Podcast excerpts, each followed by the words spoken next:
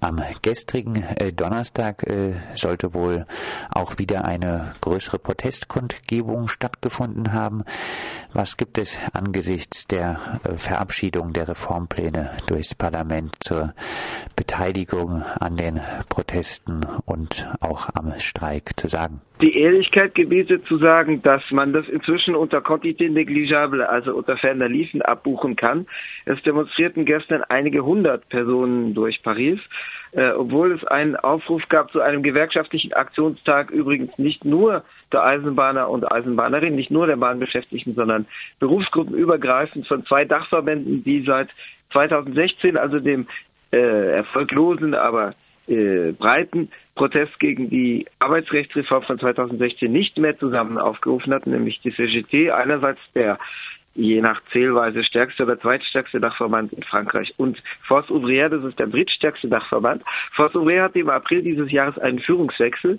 Ähm, der äh, ehemalige Generalsekretär ist im Übrigen vor wenigen Tagen in das Beraterunternehmen von Raymond Soubi eingetreten. Also der äh, Generalsekretär von Force Ouvrière bis äh, im April war ähm, Jean-Claude Mailly, der jetzt bei Raymond Soubi arbeitet. Raymond Soubi war unter Nicolas Sarkozy äh, Sozialberater des Präsidentenamt ähm, und in dessen Consulting-Unternehmen ist jetzt der ehemalige Chef dieses Dachverbands eingetreten. Unter dem neuen Generalsekretär Pascal Parengo äh, ist Fass Ouvrière zumindest verbal doch nach links gerückt, ähm, was äh, allerdings äh, bei, bei Gewerkschaftsbürokratien insofern erstmal nur eine formelle äh, Positionsbestimmung ist. Aber tatsächlich Force Ouvrière, der drittstärkste Dachverband, hatte zusammen mit der CGT zu diesen Demonstrationen aufgerufen.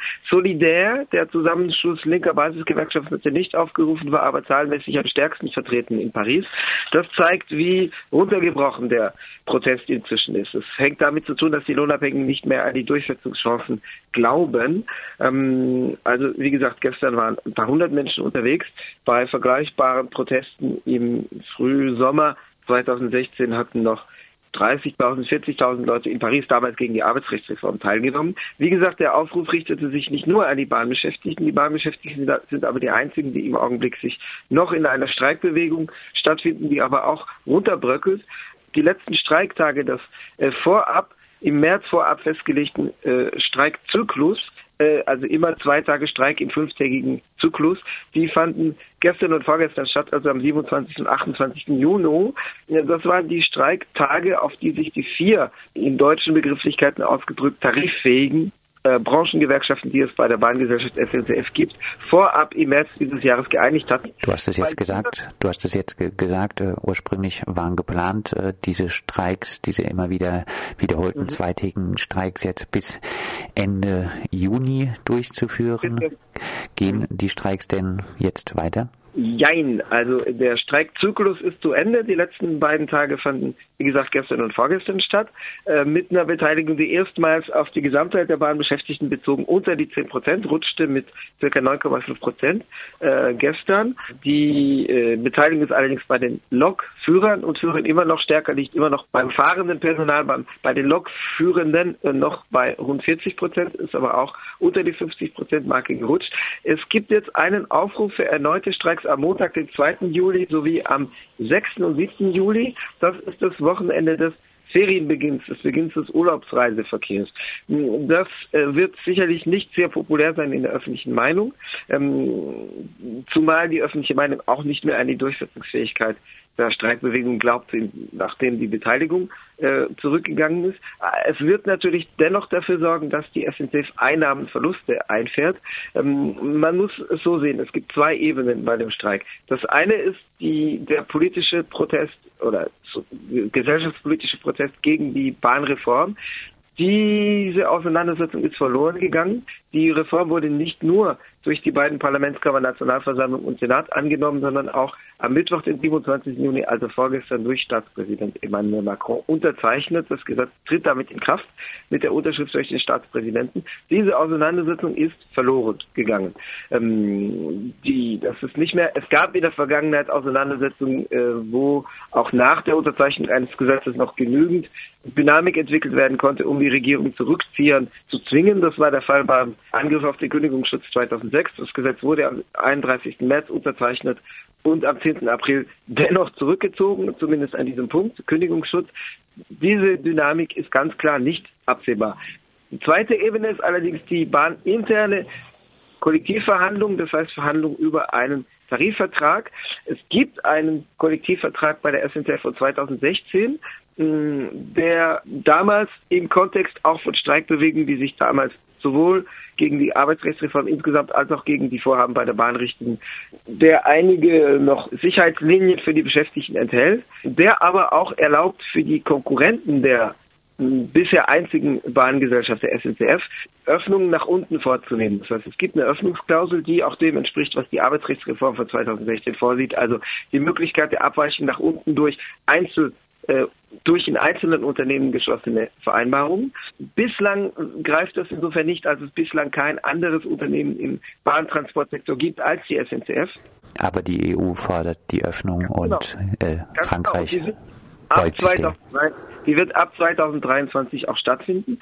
Derzeit wird innerhalb der SNCF über sowohl über das Unternehmens- als auch über das Branchenkollektivabkommen neu verhandelt. Äh, insofern beides innerhalb der SNCF, weil es bislang nur die SNCF in diesem Sektor gibt. Es ist absehbar, dass aufgrund der Dynamik, die der Streik dennoch bahnintern entwickeln konnte, dass, sagen wir mal, das Abkommen nicht so schlecht ausfallen wird. Das heißt, es werden bestimmte Haltelinien eingezogen, die dann eben nach, nach 2023, wenn diese Öffnung stattfindet, aber in den anderen Unternehmen nach unten gezogen werden können. Es gibt jetzt noch eine Haltelinie, die durch den Streik erreicht werden konnte. Es wurde in die Bahnreform im April aufgenommen. Das wurde als Zugeständnis an die CFDT verkauft, eine der drei tariffähigen bei der bahntarifähigen Gewerkschaften, also der Branchengewerkschaft des Dachverbands CFDT, die hat de facto ihre Streikbeteiligung jetzt eingestellt. Und ähm, die CFDT gibt es als Zugeständnis an sich selbst an, dass äh, die Unternehmen, die ab 2023 neben der SNCF in, Branchen, in der Branche aktiv werden können, tarifgebunden sein müssen. Das heißt, die müssen einen Kollektivvertrag, aber den eigenen, also einen Firmentarifvertrag würde man in Deutschland sagen, aufweisen. Wie der dann aussieht, das wird sich zeigen.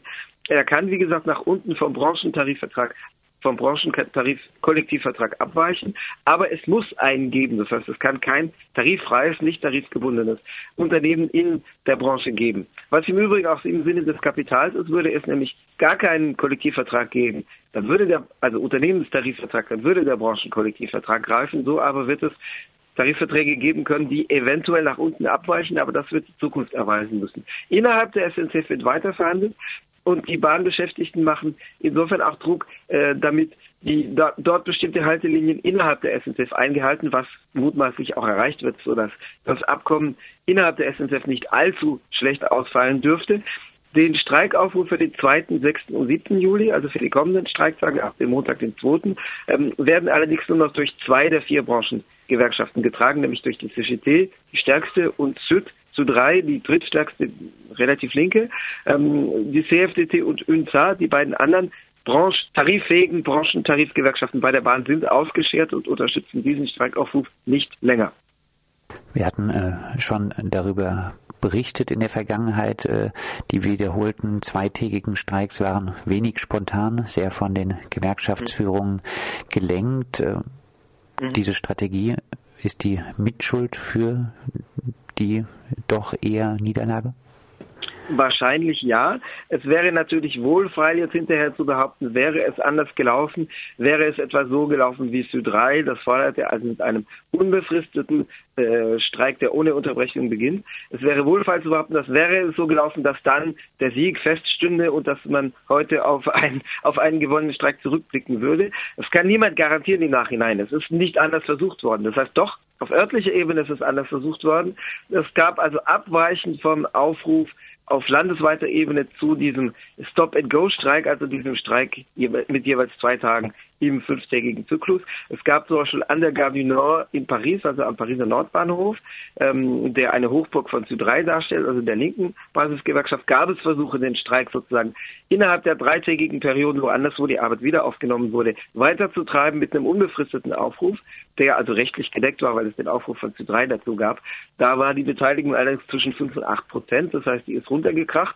Wäre es auf landesweiter Ebene so gewesen, dass zur Grève reconductible, also dem ohne Unter Unterbrechung unbefristet aufgerufenen Streik aufgerufen worden wäre, dann kann man natürlich nicht sagen, der äh, gewonnen worden wäre oder ob der äh, einfach schneller mit einer Niederlage geendet wäre, weil den Leuten früher die Puste, sprich das Geld ausgegangen wäre.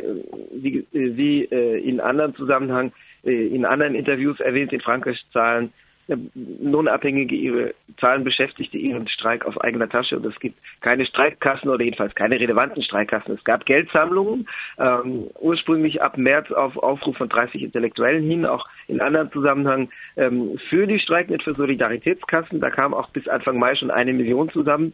Nur ein Bahnbeschäftigter rechnete mir runter, dass es bei 150.000 Bahnbeschäftigten, wenn ein Drittel teilnimmt am Streik, also 50.000, dass es dann 20 Kröten pro, pro Nase ausmacht, äh, weil 20 mal 50.000 gibt eine Million.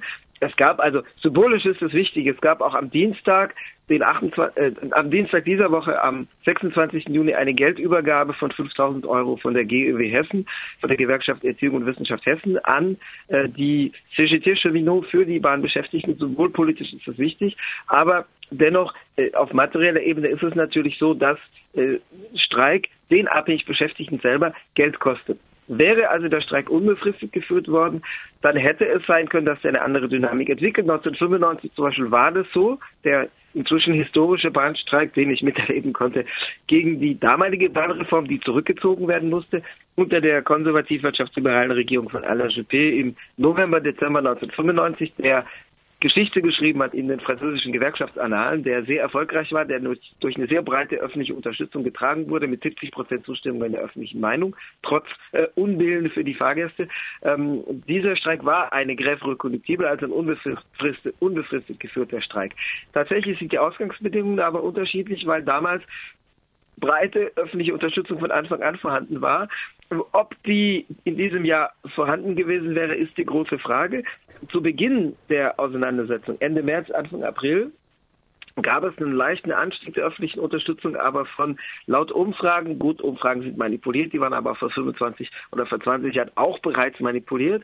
Ähm, äh, in den Umfragen war es damals so, dass es eine Unterstützung gab von im März 42 Prozent bei Streikbeginn. Am 3. 4. April stieg die auf 46 Prozent. Es gab also zwei große Blöcke, ein und dazwischen ein paar Leute, die in Umfragen äh, unentschieden antworteten. Es gab einen Block von knapp 50 Prozent, der sagte, wir, wir sehen das mit Unterstützung oder Sympathie. Es gab gab einen ähnlich großen Block, der sagte, wir sind, äh, oder fast so großen Block, der sagte, wir sind dagegen, gegen den Bahnstreik. Das hätte eventuell, wenn die Regierung Rückzieher hätte machen müssen, wenn die Regierung in der Defensive gewesen wäre, wenn der Streik Sympathie hätte ausstrahlen können. Das hätte eventuell die Dynamik entwickeln können. Das Polster in der öffentlichen Meinung, das Sympathiepolster war aber tatsächlich nicht so stark wie 1995. Man muss dazu sagen, 1995 war ein Staatspräsident kurz vorher angetreten, Jacques Chirac, der einen sehr sozialdemokratisch klingenden, mit sehr sozialdemokratisch klingenden Tönen unterlegten Wahlkampf hingelegt hatte und der dann äh, kurz nach seiner Wahl, nach der Sommerpause, also er wurde am 7. Mai 1995 gewählt und nach der Sommerpause ging er am 26. September desselben Jahres ins Fernsehen und sagte, I'm sorry folks, tut mir leid Leute, wir haben jetzt eine, einen Kassensturz vorgenommen, wir haben die öffentlichen Finanzen studiert mit meinem Beraterstab und wir haben leider die Probleme unterschätzt und leider werden wir gar nichts von dem, was wir angekündigt haben, machen können, sondern wir werden weiterhin Sparpolitik betreiben.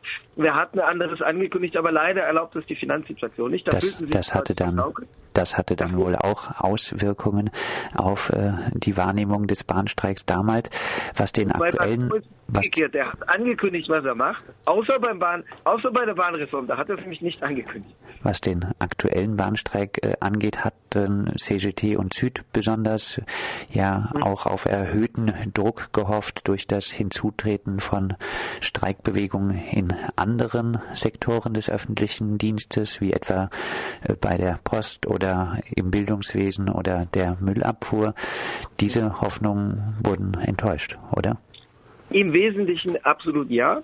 Äh, es hat äh, Aktionstage in den öffentlichen Diensten gegeben, also 24-stündige Mobilisierung, eher mit Demonstrationen als mit Streiks, wobei es natürlich, wenn Leute, wenn fünfstellige Zahl von Leuten demonstriert, auch Arbeitsniederlegungen in einigen Sektoren gibt. Es demonstrieren aber auch Leute, die sich einen Tag frei nehmen, es demonstrieren Leute, die an dem Tag nicht arbeiten, es demonstrieren hauptamtliche Gewerkschafter oder Freigestellte, Teilfreigestellte, Vertrauensleute, die bestimmtes Stundenkontingent haben, wo sie sich freinehmen können für gewerkschaftliche Belange.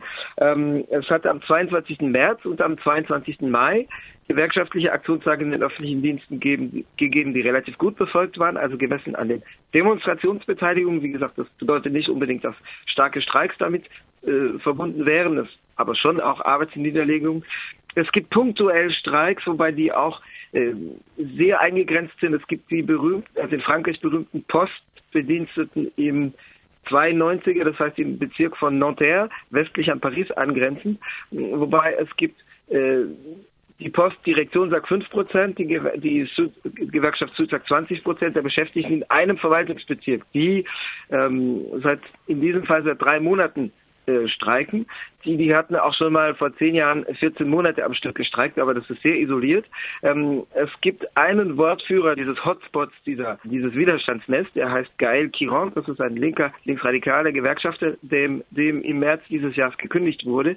Seitdem in der Hochburg, wo er beschäftigt ist, äh, streikt ein Teil der Beschäftigten seit drei Monaten quasi unbefristet, also mit den entsprechenden Einkommensverlusten auch. Es gibt auch da Solidaritätsverhandlungen, die das aber nicht vollständig auffangen werden können. Das ist aber auch ein bisschen defensiv, weil es gegen die Kündigung des, des Wortführers ist. Also die Kündigung reagiert auf eine gerichtliche Verurteilung zu einer Geldstrafe von 1.500 Euro wegen äh, Festsetzung vor zehn Jahren, vor zehn Jahren Festsetzung von Managern der, der Post. Ähm, das sind aber isolierte Widerstandsnester. Äh, es gab an diesen Aktionstagen 22. März und 22. Mai Arbeitshinterlegungen in öffentlichen Diensten. Ansonsten ähm, verlief das aber, wenn überhaupt, dann schleppend. Ähm, was es gab, was aber zu Ende ist, war der Ausstand der Studierenden, der Protest von Studierenden, der eine Minderheitsbewegung war, die aber trotzdem eine radikale und entschlossene Bewegung war.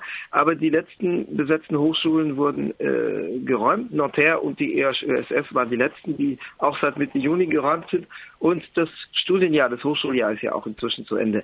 Das heißt, dieser Protest war eigentlich auch nicht erfolgreich. Er wendete sich gegen die gegen die Auswahlverfahren beim Zugang zum Hochschulstudium, die sozusagen die allgemeine Hochschulreife in Gestalt des, des Abiturs in Frage stellen. Und jetzt, die, und jetzt, ist, hm? und jetzt ist man erstmal in den Ferien. Berner, vielleicht als Abschlussfrage, äh, du hast schon gesagt, ähm, es wird zum Ferienbeginn wohl nochmal bei den Eisenbahnern gestreikt werden. Äh, zum Abschluss aber äh, an dich vielleicht die Bitte um eine Bilanzziehung, um eine Bewertung dieser Eisenbahnerstreik, der ja doch durchaus symbolisch ein bisschen aufgeladen war.